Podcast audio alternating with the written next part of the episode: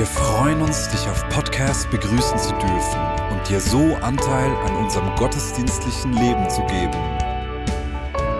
Wir danken dir für jede Form des Mittragens. Mit einer Online-Spende auf der Website kannst du die Vision der Vineyard Bern finanziell unterstützen. Wir wünschen dir viel Inspiration beim Hören der Botschaft und Gottes Segen.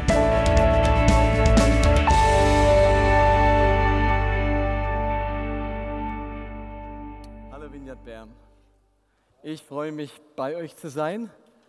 Es ist mir jedes Mal ein Vorrecht, ein Geschenk. Ich mache das gerade noch weg hier. Und heute würde ich gern über das Thema Veränderung zu euch sprechen. Ich habe meine Predigt genannt, das Aas kann schwimmen. Und ihr werdet im Laufe der Predigt mitbekommen, was das bedeutet. Veränderungsprozesse am Beispiel vom Leben des Paulus. Also Veränderung ist ja ein Thema, mit dem wir vor allem auch in der Bibel ständig konfrontiert sind und auch in unserem eigenen Leben konfrontiert sind. Es geht um ganz, ganz viel, geht ums Thema Veränderung, dass wir etwas verändern sollten, ähm, dass wir merken, so kann es nicht bleiben. Und es gibt, vielleicht habt ihr schon mal diesen Cartoon gesehen von einer großen Menge unzufriedener Menschen und der Sprecher vorne fragt, wer will Veränderung? Und alle strecken die Hand hoch. Und dann fragt er, wer will sich verändern? Und alle Hände bleiben unten. Und wir merken, dass das ein großer Unterschied ist, Veränderung zu wollen und sich selbst verändern. Denn Veränderung, sich selbst zu verändern, an sich selbst etwas zu ändern, das kann ziemlich herausfordernd sein. Und oftmals überfordern wir uns auch beim Thema Veränderung und geben dann vielleicht entmutigt auf.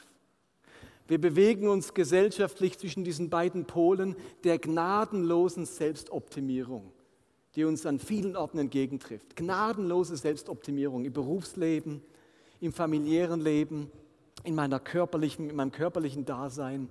Und auf der, anderen, auf der anderen Seite dieser unbedingte Anspruch, genau der bleiben zu dürfen, der man ist, inklusive Inakzeptables zu akzeptieren.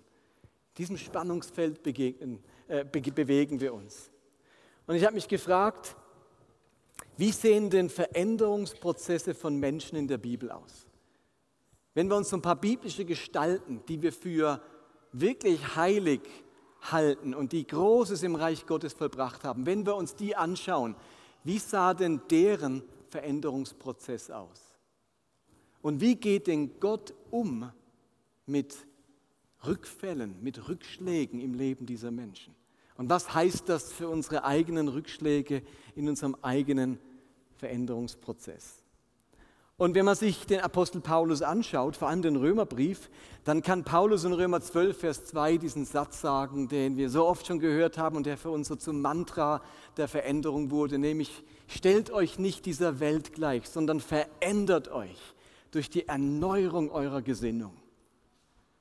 Wo Paulus so deutlich macht, man kann ein ganz anderer sein, überhaupt nicht so wie die Welt. Man kann sich verändern durch die Erneuerung der Gesinnung. Und wenn man eine Weile darüber nachdenkt und lang genug gelebt hat, dann merkt man, ups, ist gar nicht so einfach.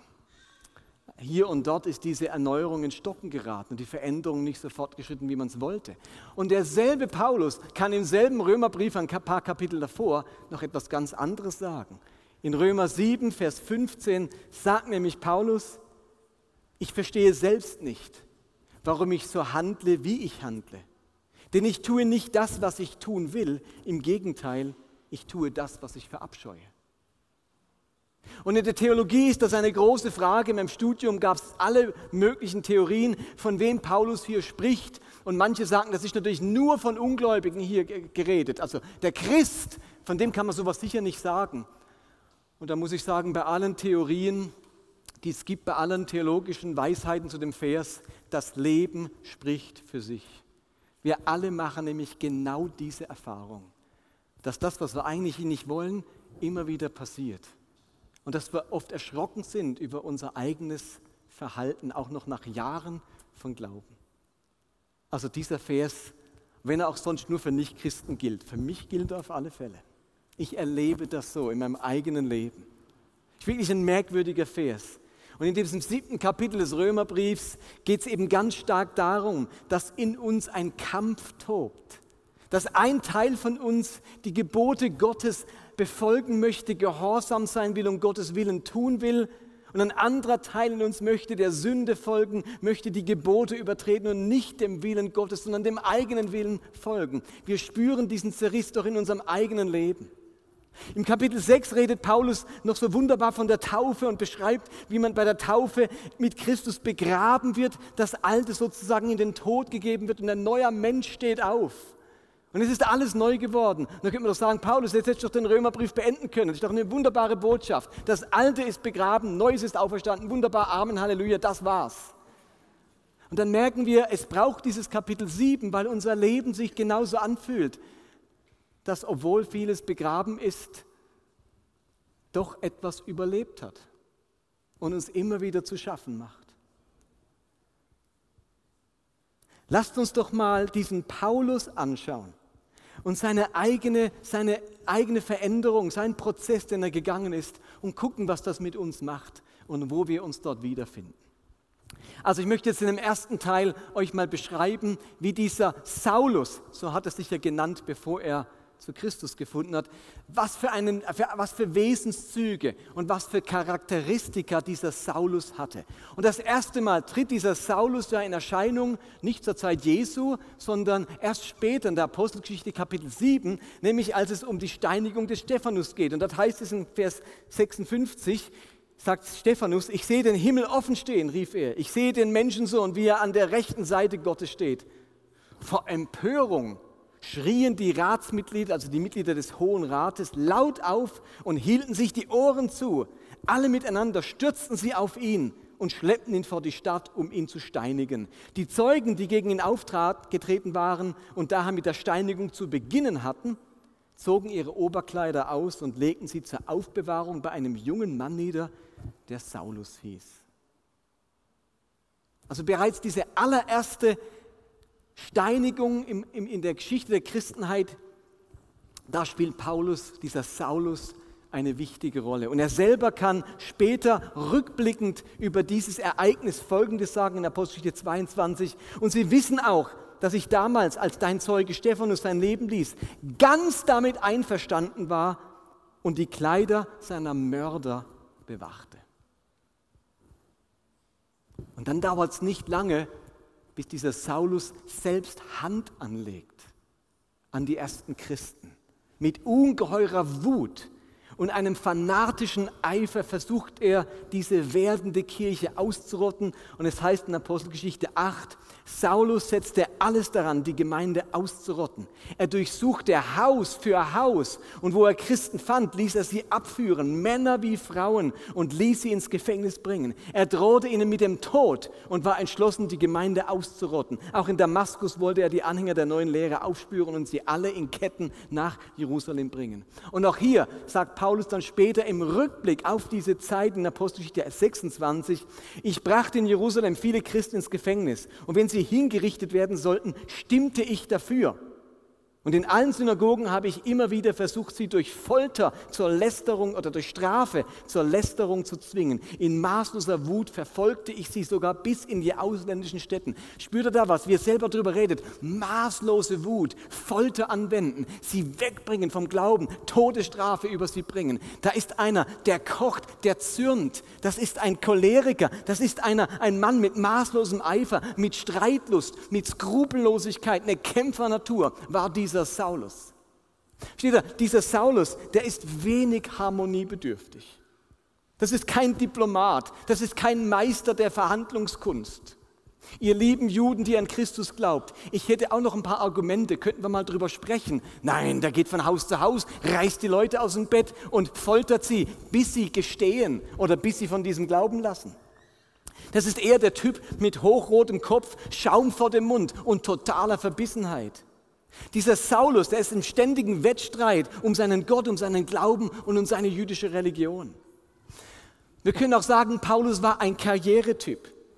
Bei der Steinigung des Stephanus heißt es, dass sie bei einem jungen Mann ihre Kleider hinterlegen. Junger Mann, das griechische, der griechische Begriff junger Mann, weiß man, der wird gebraucht von Männern bis maximal 35 Jahren. Dann konnte man diesen Begriff nicht mehr anwenden.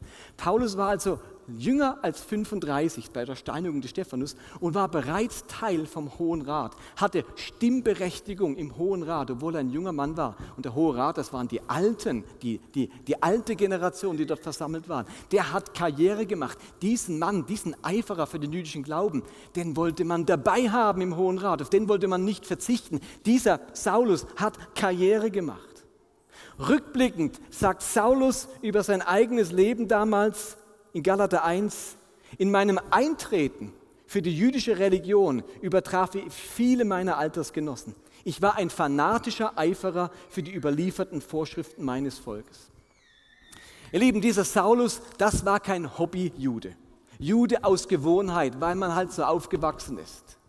Das war, er war Überzeugungsjude. Er wollte ein Jude sein, der die anderen in seiner Frömmigkeit und in seinem Eifer und in seiner strengen Hingabe weit übertrifft. Der hat ernst gemacht mit seinem Glauben. Und bewusst schließt sich dieser Saulus der strengsten Gruppe der jüdischen Religion an, des Glaubens an. Und er sagt in Apostel 26, alle wissen es und können, wenn sie es wollen, jederzeit bezeugen, dass ich damals nach der strengsten Richtung unserer Religion gelebt habe, nämlich als Pharisäer.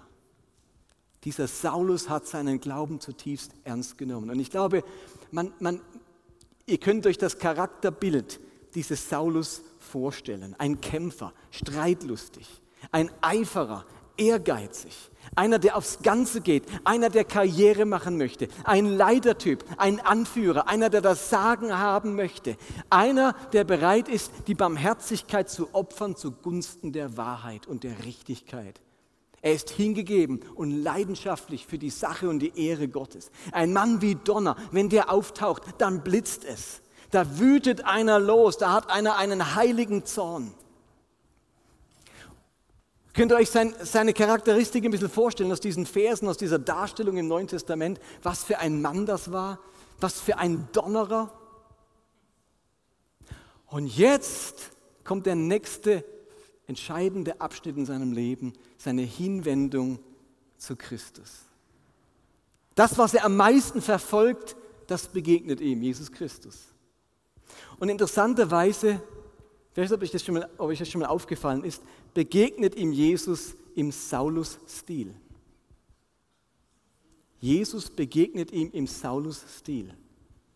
Jesus spricht nicht mit sanfter Stimme im Traum zu ihm. Jesus erscheint ihm nicht beim Meditieren. Da erscheinen nicht liebeliche, singende Engel, während Paulus, Saulus die Schönheit der Natur genießt.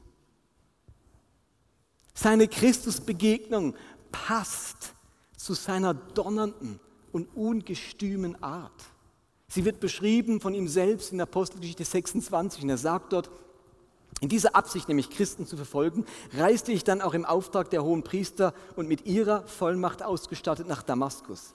Auf dem Weg dorthin sah ich mitten am Tag plötzlich vom Himmel her ein Licht aufleuchten, heller als die Sonne, das mich und meine Begleiter umstrahlte. Wir alle stürzten zu Boden und ich hörte eine Stimme auf Hebräisch zu mir sagen, Saul, Saul, warum verfolgst du mich? Du schlägst vergeblich gegen den Ochsenstachel aus. Wer bist du, Herr? fragte ich. Der Herr antwortete, ich bin Jesus, ich bin der, den du verfolgst. Doch jetzt setz, stehe auf, denn ich bin dir erschienen, um dich zu meinem Diener zu machen. Du sollst mein Zeuge von dem sein, was du heute erlebt hast und was ich dir noch offenbaren werde. So geschieht die Bekehrung des Paulus. Kein schöner Garten, keine sanfte Stimme, kein Wehen des Geistes, keine Erkenntnis beim Lesen der Torah, sondern ein helles Licht, heller als die Sonne. Alle stürzen zu Boden. Ist ja dramatisch, da stürzen erstmal alle zu Boden. Das geschieht alles plötzlich, unvermittelt, unerwartet, auf einen Schlag. Saulus ist danach erstmal für mehrere Tage erblindet und alle miteinander sind erstmal komplett äh, perplex und sprachlos. Und dann redet diese Stimme Klartext mit ihm und sagt ihm, so Paulus, jetzt hör mal zu. Oder Saulus natürlich, du schlägst vergeblich gegen den Ochsenstachel aus. Was heißt denn das, du schlägst gegen den Ochsenstachel aus?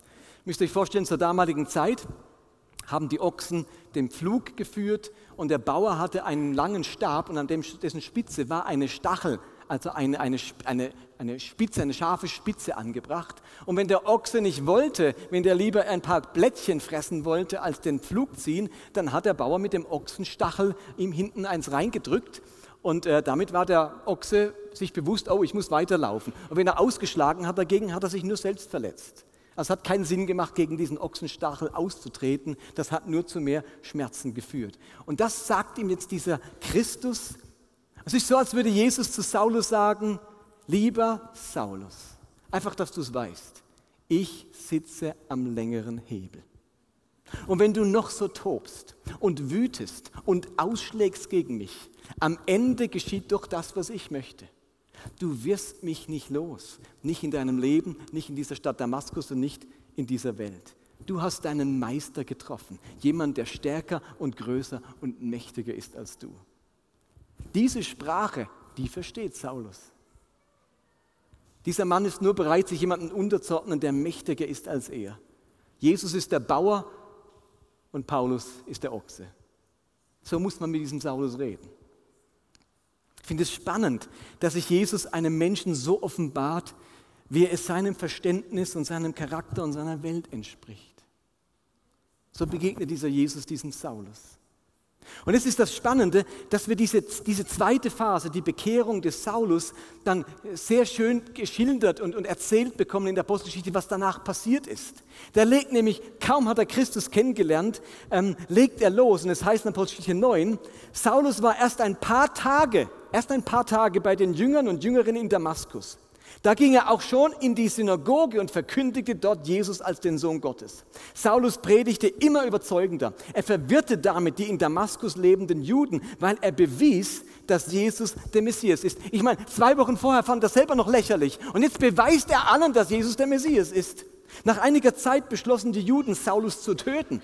Aber er erfuhr davon um ihn in die Hand zu bekommen und zu beseitigen zu können, stellten sie sogar bei Tag und Nacht Wachen an die Stadttore. Da ließen ihn seine Jünger, also die, die Jünger des Saulus, erst ein paar, paar Wochen gläubig, eines Nachts in einem Korb die Stadtmauer hinunter und verhalfen ihm so zur Flucht. Saulus kam nach Jerusalem und wollte sich dort den Jüngern und Jüngerinnen anschließen, aber sie hatten noch immer Angst vor ihm. Sie konnten es nicht glauben, dass er wirklich einer von ihnen geworden war. Da nahm Barnabas die Sache in die Hand und brachte ihn zu den Aposteln. Von da an ging Saulus bei den Aposteln in Jerusalem aus und ein. Mit ihnen zusammen er offen, trat er offen und mutig für Jesus und seinen Namen ein. Vor allem sprach und diskutierte Saulus mit den griechisch sprechenden Juden. Die aber wollten ihn umbringen. Als seine Glaubensbrüder das erfuhren, brachten sie ihn in, das, in die Hafenstadt Caesarea hinab, damit er von dort nach Tarsus fahren konnte. Ich weiß nicht, wie es euch geht beim Hören dieser Sätze, aber da spüre ich im Handeln, im Vorgehen von diesem Saulus noch ganz viel von diesem alten Saulus. Von diesem ungestümen, draufgängerischen, streitlustigen und ehrgeizigen, karriereorientierten Leitertyp. Ich meine, versteht ihr, gerade eben noch verfolgt er die Christen Land auf, Land ab und hält ihre Lehre für den größten Unfug und für absolute Irrlehre. Und nur ein paar Tage später predigt er in den Synagogen, dass Jesus der Sohn Gottes ist. Da ist kein Innehalten, keine Zeit der Reflexion, kein neues Studium der Schriften, kein in die Lehre gehen bei einem anderen, sondern ein sofort drauf losstürmen. Gerade eben verfolge ich sie noch jetzt und jetzt predige ich schon in dessen Namen.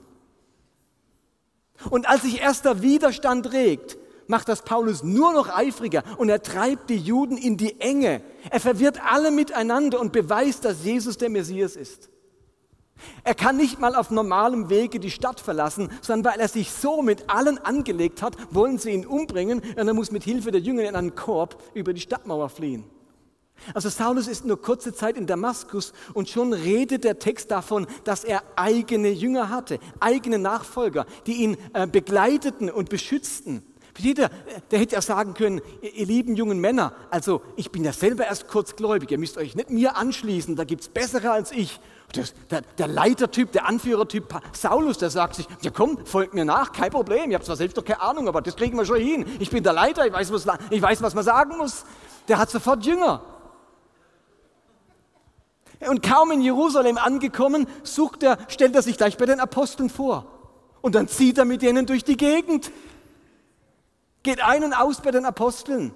Er liebt es zu diskutieren, mit den griechischen Juden zu streiten. Und er bringt sie zur Weißglut, dass sie ihn ebenfalls umbringen wollen. Am Schluss sagen sich die Apostel, der Mann macht uns alles durcheinander hier. Der bringt uns Chaos in die Stadt. Jetzt bringen wir ihn nach Caesarea und sagen, lieber Bruder Saulus, schön war es mit dir. Jetzt gehen wir mal aufs Schiff und du darfst heimfahren in deine Heimatstadt nach Tarsus. 600 Kilometer Luftlinie von Jerusalem entfernt. Im Sinne von, den sind wir erstmal los. Denn was ihnen da begegnet, ist dieser alte Saulus.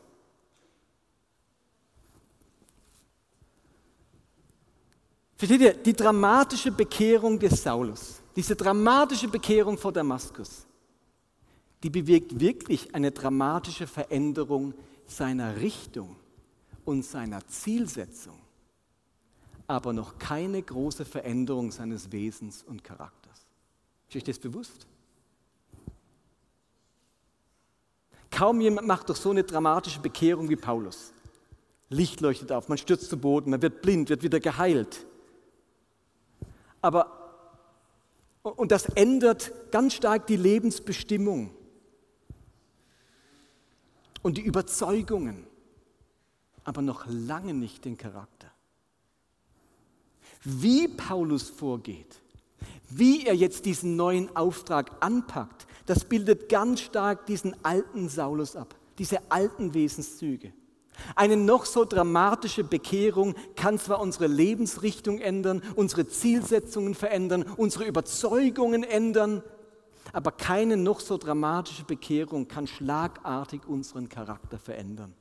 Denn was sich über Jahre in unserem Wesen eingeprägt hat, das braucht auch seine Zeit, um neu eingeübt und neu geprägt zu werden. Und jetzt ist dieser Saulus in Tarsus, in seiner Heimatstadt. Wir wissen überhaupt nichts, was dort geschehen ist. Aber wisst ihr, wann wir das nächste Mal, wie viel Zeit vergeht, bis wir das nächste Mal was von diesem Saulus hören? Was schätzt ihr? Wie viel Zeit vergeht, bis er wieder auftaucht? Jemand hat es gerade gesagt, 14 Jahre. Ist euch schon mal aufgefallen, wie viel Zeit Gott hat? In unserer heutigen Gesellschaft müssen wir Gott sagen, Gott, das war ziemlich viel Zeitverschwendung. Du hättest doch diesen Paulus oder diesen Saulus im Handumdrehen verändern können. Seine Schlagkraft, seine Wirkkraft 14 Jahre lang mehr nutzen können fürs Reich Gottes. Du hättest übrigens auch Jesus schon mit 15 anfangen können zu berufen. Hat der Mann 30 Jahre alt werden müssen? Was für Vergeudung von Lebensjahren. Und dann wirkt er drei Jahre und schwupps ist er weg. Scheinbar hat Gott eine andere Vorstellung von Wirksamkeit und Effizienz als wir. Ist dir schon aufgefallen? Paulus in Damaskus, von Damaskus weg wirken lassen, das wäre doch effizient gewesen. Möglichst ausnutzen. Das ist nicht Gottes Denke. Unsere Vorstellung von Effizienz entspricht ganz oft nicht der Vorstellung von Gott. Und ich glaube, dass in diesen 14 Jahren ganz viel am Charakter dieses Paulus geschehen ist. Und es ist dann, müsst ihr euch vorstellen, in der Stadt Antiochia, damals die drittgrößte Stadt der Antike, 800.000 Einwohner. In dieser Stadt bekehren sich auf einmal Heiden zu Christus. Nicht nur Juden, die dann Judenchristen werden. Heiden bekehren sich. Und das ist eine ganz neue Herausforderung für diese junge Kirche. Und es ist wieder dieser Barnabas, der sich sagt, da gab es doch diesen einen Typ, wie hieß er? Saulus. Der hat doch damals eine Berufung bekommen, unter den Heiden zu wirken. Und er holt sich diesen Saulus, weil er sagt, jetzt brauchen wir ihn für die Arbeit in Antiochia. Und dann heißt es in Apostel 11, dann reiste Barnabas nach Tarsus, um Saulus aufzusuchen. Als er ihn gefunden hatte, brachte er ihn nach Antiochia. Dort blieben sie ein ganzes Jahr bei der Gemeinde und lehrten eine große Anzahl Menschen. In Antiochia nannte man die Gläubigen zum ersten Mal Christen. Und ab jetzt sind diese beiden Männer unzertrennbar. Sie reisen miteinander umher, sie bauen Reich Gottes und ähm, Paulus entwickelt sich prächtig. Die nächsten 16 Kapitel beschreiben jetzt, wie dieser Paulus gewirkt hat. Ihr müsst euch klar machen, aus diesem Saulus wurde ein Paulus. Ab jetzt, ab diesem Kommen von Saulus nach Antiochia, ändert er seinen Namen. Jetzt heißt er nicht mehr Saulus, sondern Paulus. Saulus ist ja, an wen denkt man bei Saulus, ist die lateinisierte Form von dem hebräischen Namen Saul. Also er wurde benannt nach dem ersten König Israels. Ein königlicher Name, eine große Persönlichkeit. Und so ist er auch durch die Welt gelaufen. Ein Saulus, ein König, jemand mit Macht, der weiß, wer er ist. Und jetzt kommt er von Tarsus zurück und nennt sich selbst Paulus. Paulus heißt der Kleine, der Geringe. Genau das Gegenteil von König. Er hat in Antiochia, äh, in, in Tarsus etwas verstanden. Er hat unglaublich viel gelernt. Man kann sagen, ab jetzt ist Paulus wirklich einer der bedeutendsten Theologen des Neuen Testaments, einer der bedeutendsten Missionare, einer der bedeutendsten Verkündiger und einer der bedeutendsten Gemeindegründer. Vieles an diesem Paulus ist bemerkenswert und bewundernswert. Er hat sich unglaublich verändert.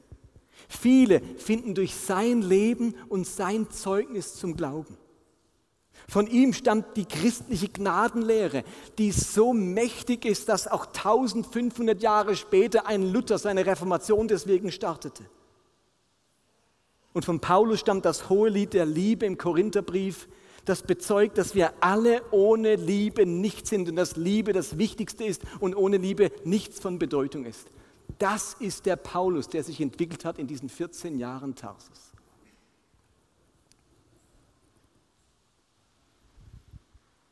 Also, wir haben uns den Saulus angeschaut vor der Bekehrung. Wir haben uns angeschaut, wie dieser Saulus zum Glauben kam und wie er sich verändert hat, wie aus einem Saulus ein Paulus wurde.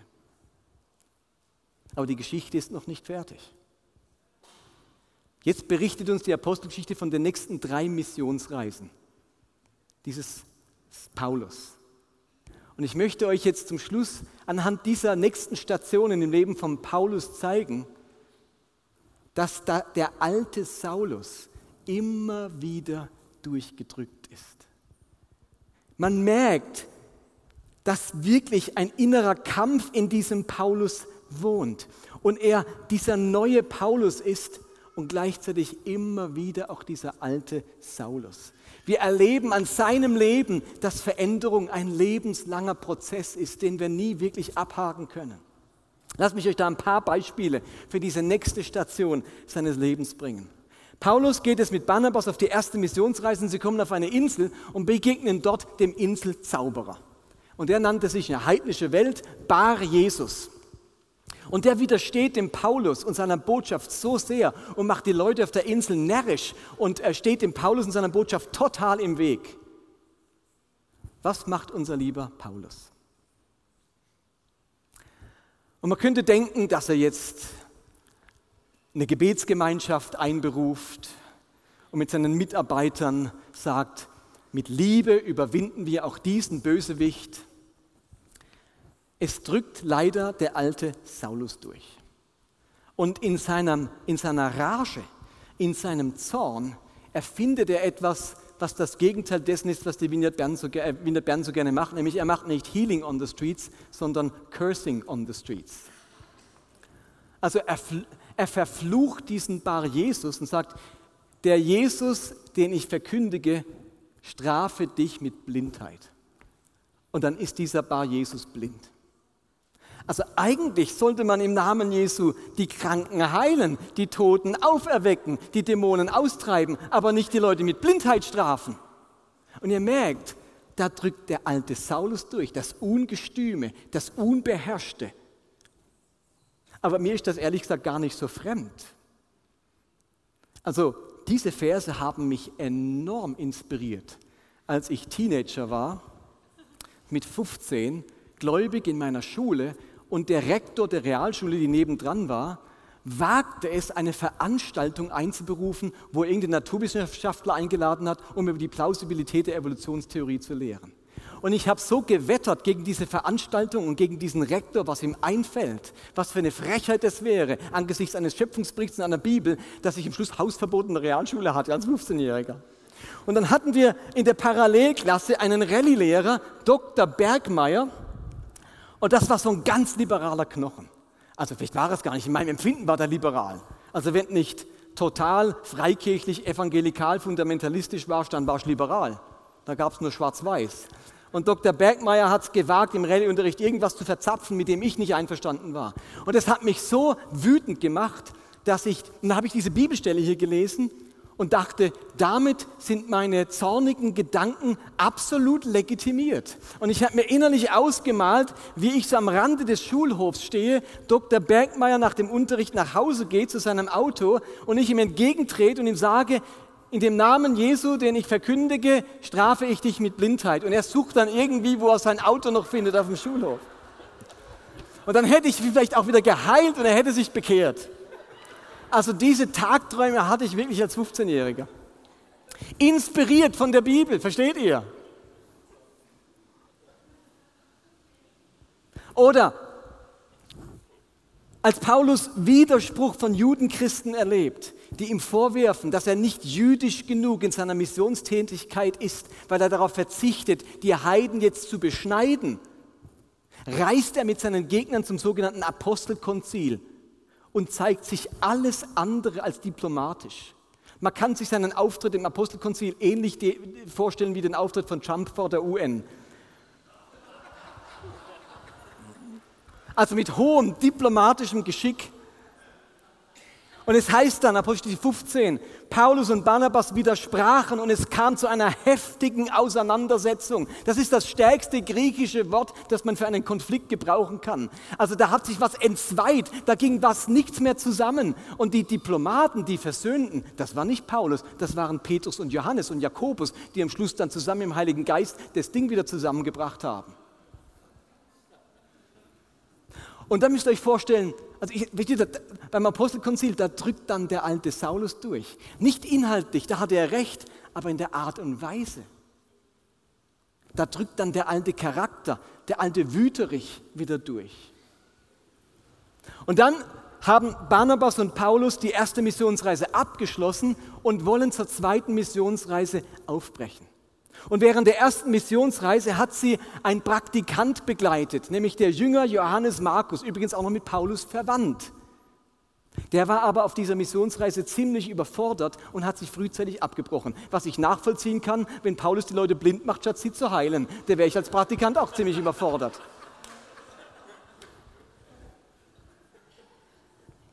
Und jetzt will Barnabas diesem Johannes Markus eine zweite Chance geben und ihn auf diese zweite Missionsreise mitnehmen. Und das hat jetzt unser Paulus überhaupt nicht eingesehen, diesem Mann auch noch irgendwie eine zweite Chance zu geben. Für ihn war der Fall Praktikant Johannes Markus erledigt. Und wir lesen in Apostelgeschichte 15, Barnabas wollte Johannes Markus mitnehmen.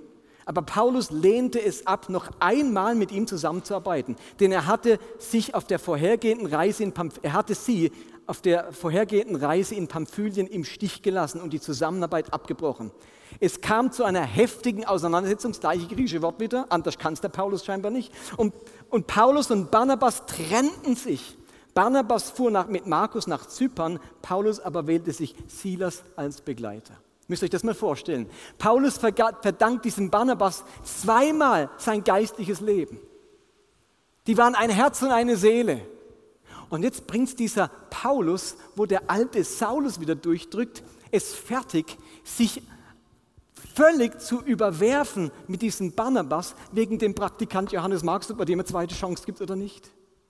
Spürt ihr was von diesem inneren Zerriss, dass da ein großartiger Paulus ist und immer wieder drückt der alte Saulus durch. Ein letztes Beispiel. Auf seiner zweiten Missionsreise kommt Paulus nach Philippi und legt sich gleich mal mit den dortigen Geschäftsleuten an, indem er nämlich den Geist einer Wahrsagerin austreibt und damit das ganze Geschäft der Wahrsagerei vorbei ist in der Stadt. Und natürlich landet er daraufhin schnurstracks im Gefängnis. Und dort greift jetzt Gott ein, es eignet sich ein Erdbeben, die Türen des Gefängnisses öffnen sich und der Kerkermeister bekehrt sich auch noch. Und dieser richtet dann aus, dass, dem Paulus aus, dass die Stadtrichter sich entschlossen haben, Paulus wieder freizulassen.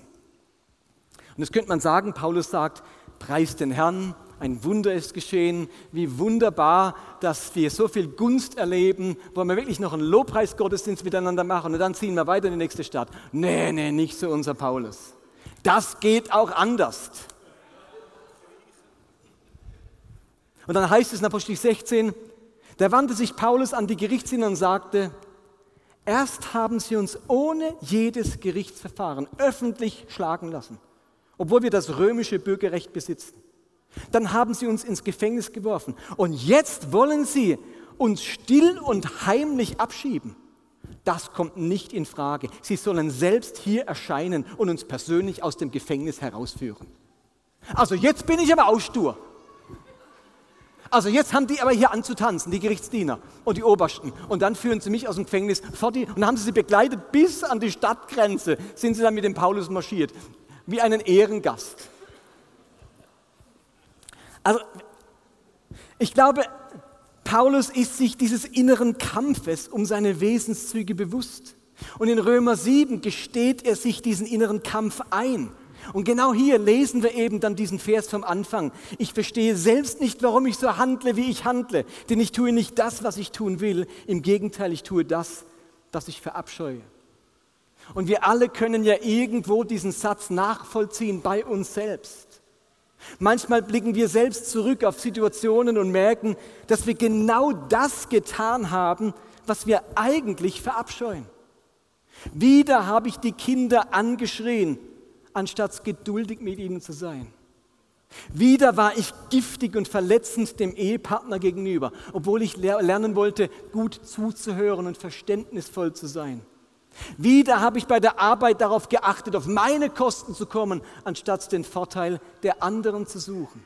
Wieder habe ich meine Frömmigkeit so zur Schau gestellt, dass alle denken, was für ein toller Christ ich bin. Und wir könnten wahrscheinlich noch viele Sätze aus unseren Reihen hören, die ganz ähnlich klingen. Aber wisst ihr was? Gott ist mit uns am Werk und Gott war mit diesem Paulus am Werk. Man merkt in dieser Apostelgeschichte, dass Gott diese alten Charaktereigenschaften dieses Saulus positiv nutzt, damit sein Dienst und seine Arbeit fürs Reich Gottes fruchtbar werden. Aus seiner Kämpfernatur wird die Fähigkeit, dran zu bleiben und nicht aufzugeben. Aus, seiner, aus seinem Eifer wird eine tiefe Leidenschaft und Liebe zu Christus. Aus seinem Ehrgeiz wird die Erkenntnis, dass wir wirklich das Beste und das Letzte für diesen Jesus geben müssen. Als Leitertyp ist er bereit im Reich Gottes und für andere Menschen wirklich Verantwortung zu übernehmen. Seine Führungsqualitäten lassen ihn am Ende vor Königen und hohen Persönlichkeiten erscheinen. Und sein heiliger Zorn befähigt ihn, kompromisslos mit Sünde oder Fehlentwicklungen in der Gemeinde umzugehen. Ich finde es großartig zu sehen, wie Gott diese rohen Charaktereigenschaften schleift und sie brauchen kann für sein Reich. So klingt dieser Saulus, so ein Donnerbruder. Versteht ihr, Gott reißt auch unsere Charaktereigenschaften nicht aus unserem Herz heraus, sondern behandelt sie wie Pflanzen, deren Wildwuchs er eindämmt, die er beschneidet und zu echter Blüte und Frucht bringt. Aber wir merken, dass auch nach 15 Jahren Tarsus Paulus immer wieder Wildwuchs erlebt und etwas von seinem Charakter über die Stränge schlägt und der alte Saulus wieder durchdrückt. So roh, so maßlos und so unbarmherzig. Etwas vom alten Saulus hat überlebt. Und damit komme ich zum Titel meiner Predigt. Das ist nämlich ein Zitat von Luther. Und Luther hat es so wunderschön beschrieben, wenn er schreibt, die Taufe ist nicht allein schlicht Wasser, sondern sie bedeutet, dass der alte Adam in uns durch tägliche Reue und Buße soll ersäuft werden und sterben mit allen Sünden und bösen Lüsten und wiederum täglich herauskomme und auferstehen ein neuer Mensch, der in Gerechtigkeit und Reinheit vor Gott ewiglich lebe. Und dann fügt er hinzu, der alte Adam in uns soll ersäuft werden. Nimm dich aber in Acht, das Aas kann schwimmen. Nimm dich in Acht, das Aas kann schwimmen. Damit wollte er sagen, jawohl, wir ersäufen diesen alten Adam, diesen alten Saulus. Und wir geben ihn immer wieder in den Tod. Aber das Aas kann schwimmen. Immer wieder drückt es etwas an die Oberfläche. Immer wieder kommt etwas heraus von dem Alten, das von, dem, von dem wir dachten, dass wir es schon lang ertränkt hätten. Das Aas kann schwimmen. Ist euch aufgefallen, dass in all den Missionsreisen Gott nie gesagt hat, Time out, Paulus, wir brauchen noch mal 15 Jahre in Tarsus, das geht nicht anders. Ist euch bewusst, dass Gott zurechtkommt mit den Zwiespalten, Zwiespalten in uns, mit dem Zerriss in uns? Unser Versagen vereitelt nicht Gottes Pläne mit uns, sondern sind Gelegenheiten, in diese Pläne hineinzuwachsen, über uns hinauszuwachsen, beschnitten zu werden und zu dem zu wachsen, was am Ende Christus widerspiegelt und verherrlicht. Paulus macht mir Mut, weil er dran geblieben ist an der Veränderung seines Wesens und nicht aufgegeben hat, auch wenn sein altes Wesen immer wieder durchgedrückt hat. Aber ihr Lieben, das hat ihn nicht disqualifiziert. Er hat nach einem Fehlschlag seine Missionsreise nicht abgebrochen. Er saß nicht in der Ecke, hat sich selbst bemitleidet und sich für unbrauchbar gehalten nach so einem Vorfall. Er wusste, dass die Veränderung seines Wesens nicht im Moment seiner Bekehrung geschehen ist, sondern dort erst begonnen hat. Er wusste um diesen lebenslangen Prozess, dessen Gott sich auch bewusst ist und von dem Gott nicht schockiert ist, den Gott einplant in seinen Weg mit uns. Und wenn dieser großartige Paulus, der solch eine Vollmacht hatte, der solche Wunder vollbracht hat, der so viele Menschen zu Christus geführt hat und doch immer wieder mit seinem alten Adam zu kämpfen hatte und immer wieder in alte Muster und Wesenszüge hineingerutscht ist, dann kann Gott auch mich gebrauchen, mir Vollmacht schenken, mir Wunder anvertrauen, durch mich ein Segen sein, sich durch mich verherrlichen und mich ans Ziel bringen. Und genauso auch dich. Amen. Amen.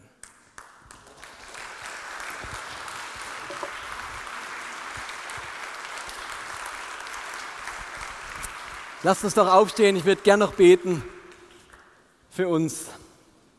Hat die Band noch einen Song geplant oder nicht mehr?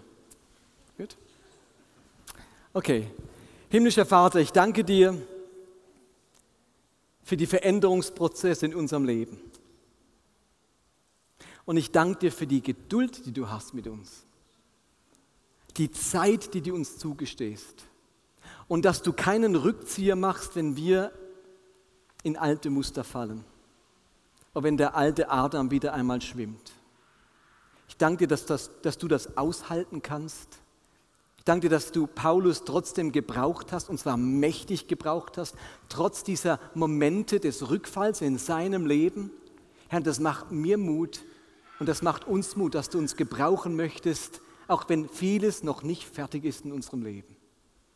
Danke, dass du mit uns bist, dass du für uns bist und dass uns nichts aus deiner Hand reißen kann. Und ich bitte dich, dass wir mit diesem Mut zur Veränderung und mit dieser Gewissheit deiner Gunst durchs Leben gehen, egal wo wir gerade stehen und egal wie weit wir sind.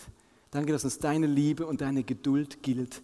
Herr, mach uns Mut mit dieser Botschaft im Namen Jesu. Amen. Amen.